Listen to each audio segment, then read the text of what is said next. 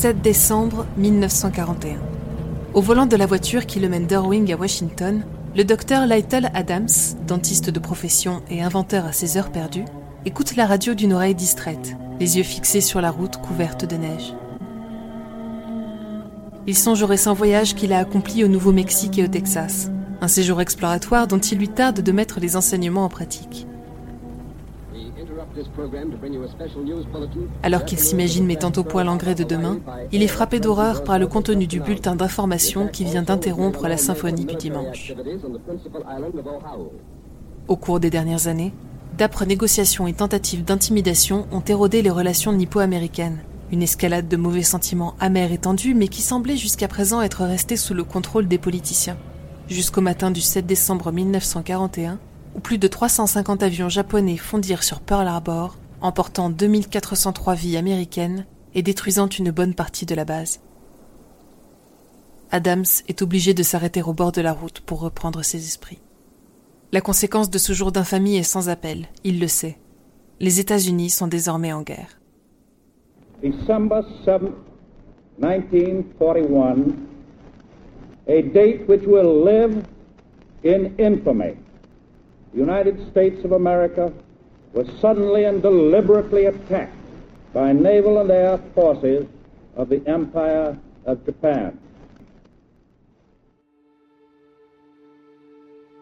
Adams, comme bon nombre de ses compatriotes, est sous le choc, mais il ne se laisse pas abattre bien longtemps. Son esprit d'inventeur est déjà en ébullition. En effet, quelques jours plus tôt, le dentiste a visité la grotte de Carlsbad, domicile de centaines de milliers de petites chauves-souris dont l'envolée crépusculaire n'a pas manqué de l'impressionner. Il ne lui en faut pas plus pour qu'une idée commence à bourgeonner dans sa tête. Une idée qui atterrira sur le bureau du président de l'époque et donnera naissance au projet Rayon X, l'une des expériences militaires les plus loufoques de l'histoire. Un scénario digne des meilleurs films hollywoodiens impliquant un chercheur farfelu, un bodybuilder, un pêcheur de homards, l'inventeur du napalm, des milliers de chauves-souris en colère, un catastrophique incendie accidentel et le chanteur Bing Crosby.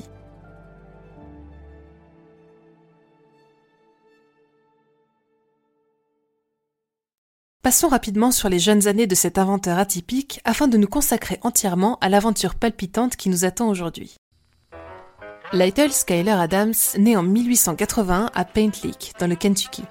Il est l'arrière-petit-fils de Samuel Adams, l'un des pères fondateurs des États-Unis, et membre d'une longue lignée de figures historiques qui ont instillé en lui les plus vifs sentiments patriotiques.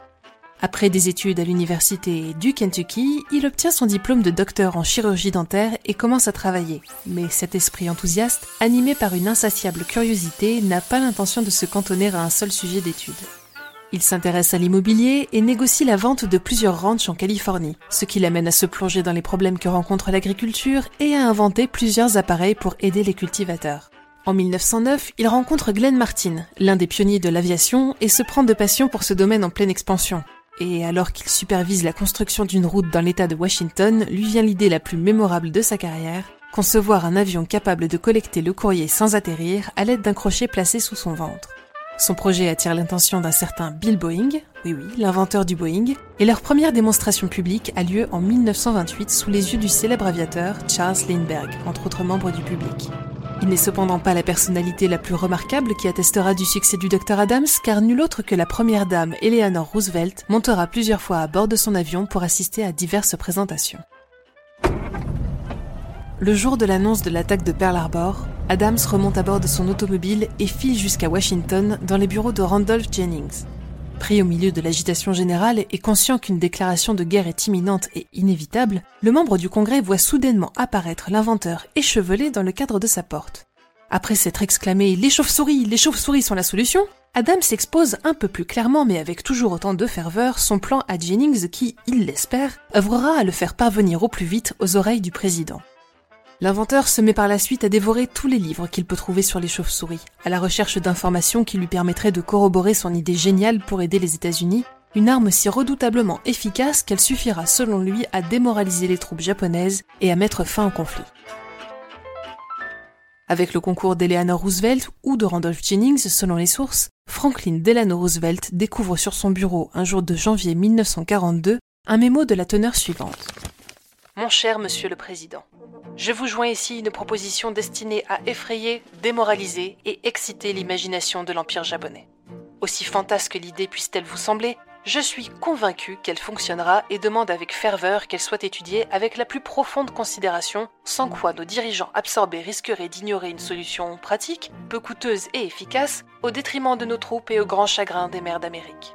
Ce plan pourrait aisément être utilisé contre nous si le secret n'est pas précautionneusement gardé. Il poursuit en recommandant le rassemblement d'un comité d'experts civils et fournit au président une longue liste de chercheurs et d'éminents spécialistes qu'il compte impliquer avant de poursuivre dans son style empoulé le soleil se couchera-t-il rapidement sur la terre du soleil levant? Je répondrai à l'attaque des Japonais sur Pearl Harbor le 7 décembre 1941 avec une visite au crépuscule, à une heure et d'une manière appropriée. Il continue. La plus basse des formes de vie est la chauve-souris, associée dans l'histoire avec l'inframonde et les contrées sombres et diaboliques. De mon point de vue, les millions de chauves-souris qui ont durant des siècles habité nos beffrois, nos tunnels et nos cavernes ont été placées là par Dieu dans l'attente de l'heure où elles pourraient enfin jouer leur rôle dans le grand dessein de la lutte pour la liberté humaine et contrecarrer toute tentative de la part de ceux qui oseraient profaner notre mode de vie.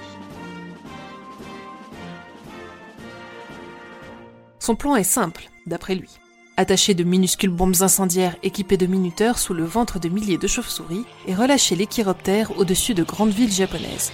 Celles-ci iraient alors naturellement se percher sur les toits et sous les charpentes des bâtiments, où elles se débarrasseraient de leurs petites bombes collantes avant de s'envoler en laissant derrière elles un gigantesque brasier. Adams argumente. L'origine mystérieuse de cette destruction aurait pour effet de porter un coup au moral du peuple japonais bien plus considérable qu'un bombardement ne pourrait le faire.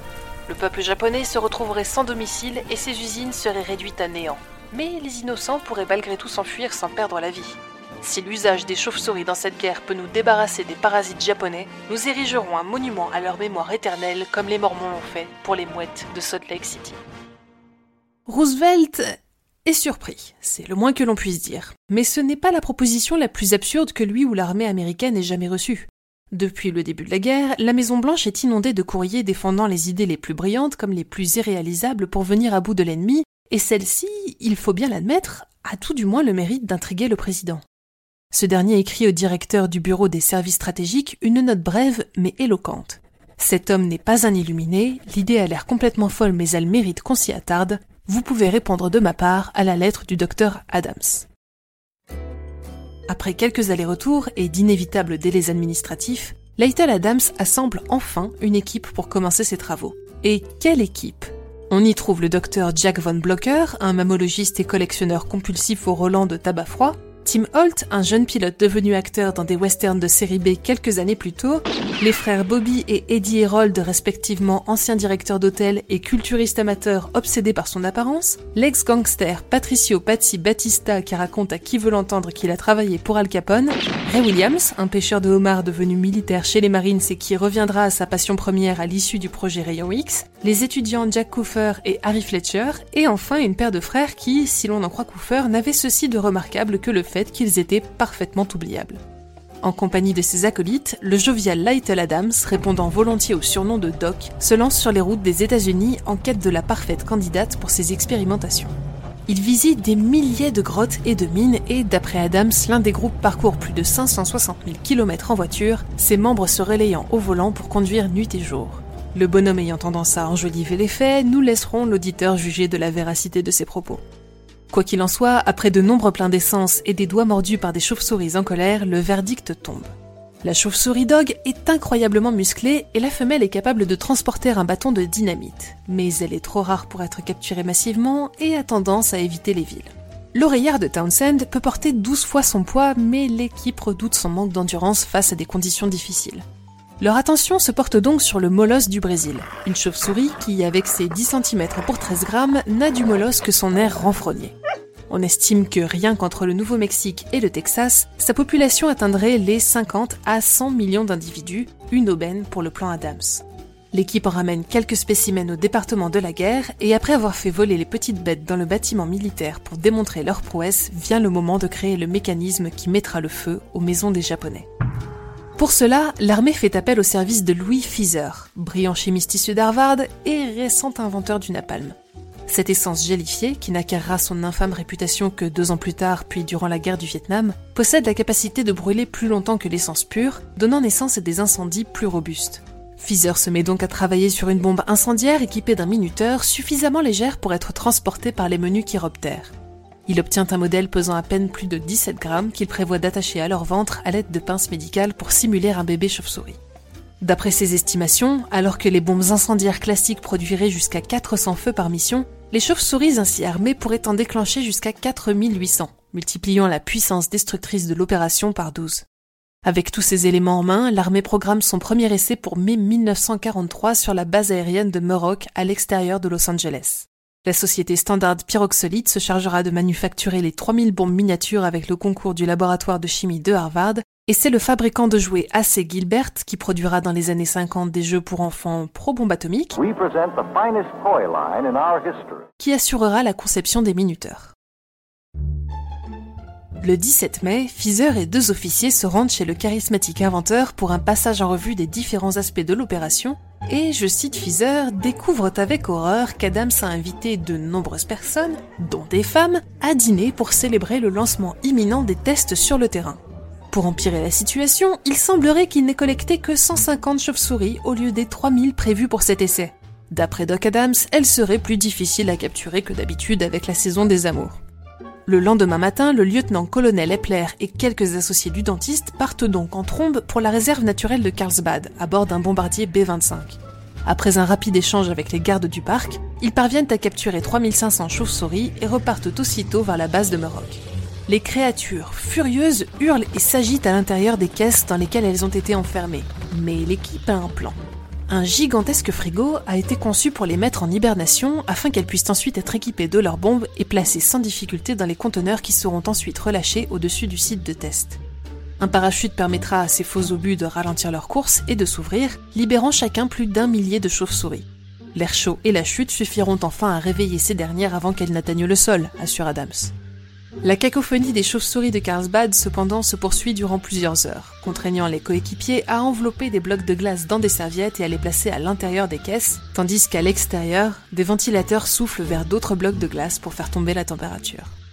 Vers minuit, les cris de colère des chauves-souris s'éteignent enfin. Entre-temps, le pilote du B-25 a pour sa part décidé qu'il n'emporterait pas les chauves-souris à bord de son appareil au vu des problèmes cruciaux qui n'ont pas encore été réglés. Il a bien remarqué que les conteneurs en carton fabriqués par Adams ont tendance à se désintégrer dès leur sortie de l'avion et que le mécanisme de sécurité conçu par Pfizer n'est pas encore abouti. Hors de question d'embarquer 3000 bestioles équipées de bonbons napalm à ses côtés. On décide donc d'improviser de nouveau, en attachant des poids au ventre des chauves-souris à la place des dispositifs incendiaires. Quant aux obus, ils seront finalement construits par la Crosby Research Foundation, une entreprise créée par nul autre que le célèbre chanteur Bing Crosby et son frère Larry, mais en attendant, l'équipe choisit d'envoyer les chiroptères par-dessus bord à la main. Des jeeps au sol se chargeront alors de suivre la trajectoire de leur sujet pour estimer leur rayon d'action. Le jour fatidique, l'avion monte à 600 mètres d'altitude, transportant avec lui sa cargaison insolite. La soute à armement s'ouvre, libérant une pluie de petits corps sombres. Les chauves-souris dégringolent à une vitesse vertigineuse et ne s'éveillent pas.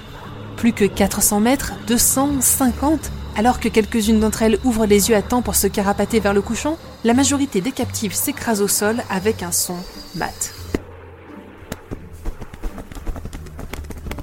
L'équipe est consternée, le constat honteux. Les chauves-souris ont probablement été tuées par le froid généré pour les mettre en hibernation, bien avant que le bombardier ne quitte le sol. Désormais elle trop loin pour faire marche arrière, les membres du projet planifient un nouveau test. Celui-ci aura lieu à la base aérienne de Carlsbad, à seulement 10 minutes de la grotte abritant les molosses du Brésil. La base vient tout juste d'être construite et son commandant a accepté d'en repousser l'inauguration de quelques jours après une visite de Fizer et du lieutenant-colonel Epler. Un nouveau groupe de chauves-souris est capturé, mis en hibernation, cette fois-ci avec plus de précautions, équipé de fausses bombes et placé dans un obus Crosby. L'avion monte cette fois-ci à plus d'un kilomètre d'altitude et libère sa cargaison. À 1200 mètres, le parachute du conteneur s'ouvre et bientôt, des nuées de chiroptères prennent leur envol. À bord des jeeps, plusieurs groupes enthousiastes se précipitent à leur suite. Au bout de plusieurs kilomètres, l'un d'eux s'arrête devant la grange d'un propriétaire de ranch et demande à ce dernier s'il a remarqué quoi que ce soit d'anormal. Comme des chauves-souris qui se baladent en plein jour, répond-il. Coofer raconte avec humour comment les scientifiques, alarmés, lui demandent de garder le secret, ce à quoi l'éleveur leur rétorque J'ai deux fils quelque part en Europe qui se battent contre les uns. Si vous me dites ce que vous faites, aussi diablement stupide que ça ait l'air, je considère ça comme un secret militaire, et personne me fera cracher le morceau, même si on me mettait des écharpes de bambou sous les ongles et qu'on leur foutait le feu. L'équipe découvrira une chauve-souris équipée de sa fausse bombe dans la grange du rancher, et la mission sera jugée un succès. Adams cependant désire réaliser un énième test, cette fois-ci en présence de photographes de l'armée qui l'aideront à débloquer des budgets supplémentaires. À cette occasion, Fizer, qui est enfin parvenu à créer un système de sécurité fonctionnel pour ses bombes incendiaires, souhaite faire montre de son inventivité sur un petit groupe de chauves-souris. Sous les objectifs des officiers, il injecte le chlorure de cuivre qui servira à activer la réaction chimique dans les bombes miniatures. Alors qu'il est en train de finaliser l'opération, les chauves-souris sortent soudainement de leur sommeil artificiel. Elles prennent leur envol sans demander leur reste et disparaissent parmi les baraquements et les hangars flambant neufs de la base de Carlsbad. 15 minutes précisément après l'activation des bombes, un premier incendie se déclare, puis un autre, puis un suivant. En moins de temps qu'il n'en faut pour le dire, la base est en flammes. Alerté par les colonnes de fumée qui s'en échappent, le commandant, Blême, arrive sur place accompagné de trois camions de pompiers. Il est bloqué à l'entrée par les gardes des pleurs qui ont pour ordre de ne laisser passer absolument personne et entre dans une colère noire. Faisant fi de son infériorité hiérarchique, Eppler maintiendra sa position et demandera même au colonel de faire raser ce qui restera de la base.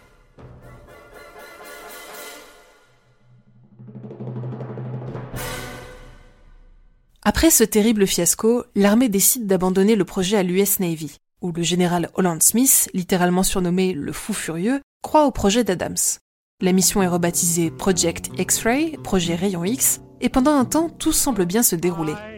En décembre 1943, les Marines testent des bombes sur des répliques de villages japonais et allemands construits au beau milieu du désert de l'Utah. En dépit de l'humidité et des températures hivernales, la technologie fonctionne à la perfection et les chauves-souris réchappent toutes vivantes de l'expérience. Les tests se terminent de manière concluante en 1944, mais en apprenant que les chauves-souris de combat ne pourraient pas être déployées avant la moitié de l'année suivante, l'amiral Ernest King, chef des opérations navales et quelque peu excédé par les fantaisies d'Adams, décide finalement d'avorter le projet qui avait déjà coûté l'équivalent de plus de 30 millions d'euros. Un certain programme secret en développement à Los Alamos offre des résultats prometteurs et mérite bien plus qu'on y investisse les fonds de l'armée. La Crosby Research Foundation est d'ailleurs déjà sur le coup. Doc Adams est froidement congédié et l'ensemble des constructions et des documents liés à l'expérience sont détruits. Adams, amer, ne comprendra pas quel avantage une bombe atomique pourrait bien avoir sur des myriades de chauves-souris incendiaires réduisant des villes en cendres. Il ne se laissera pas abattre pour autant et continuera d'inventer toutes sortes de choses après la guerre, de son distributeur de poulets frits à ses granules destinés à reboiser les régions incendiées. L'ironie de ce choix lui aura-t-elle échappé? L'histoire ne le dit pas. Mais encore aujourd'hui, il est possible de lire sur une pierre tombale du somptueux cimetière de Grantwood Memorial Park Un père et mari aimant, Dr Lytle S. Adams, 1880-1970, inventeur, système de collecte de courrier par avion, projet de guerre avec des chauves-souris, ensemencement aérien avec des granules.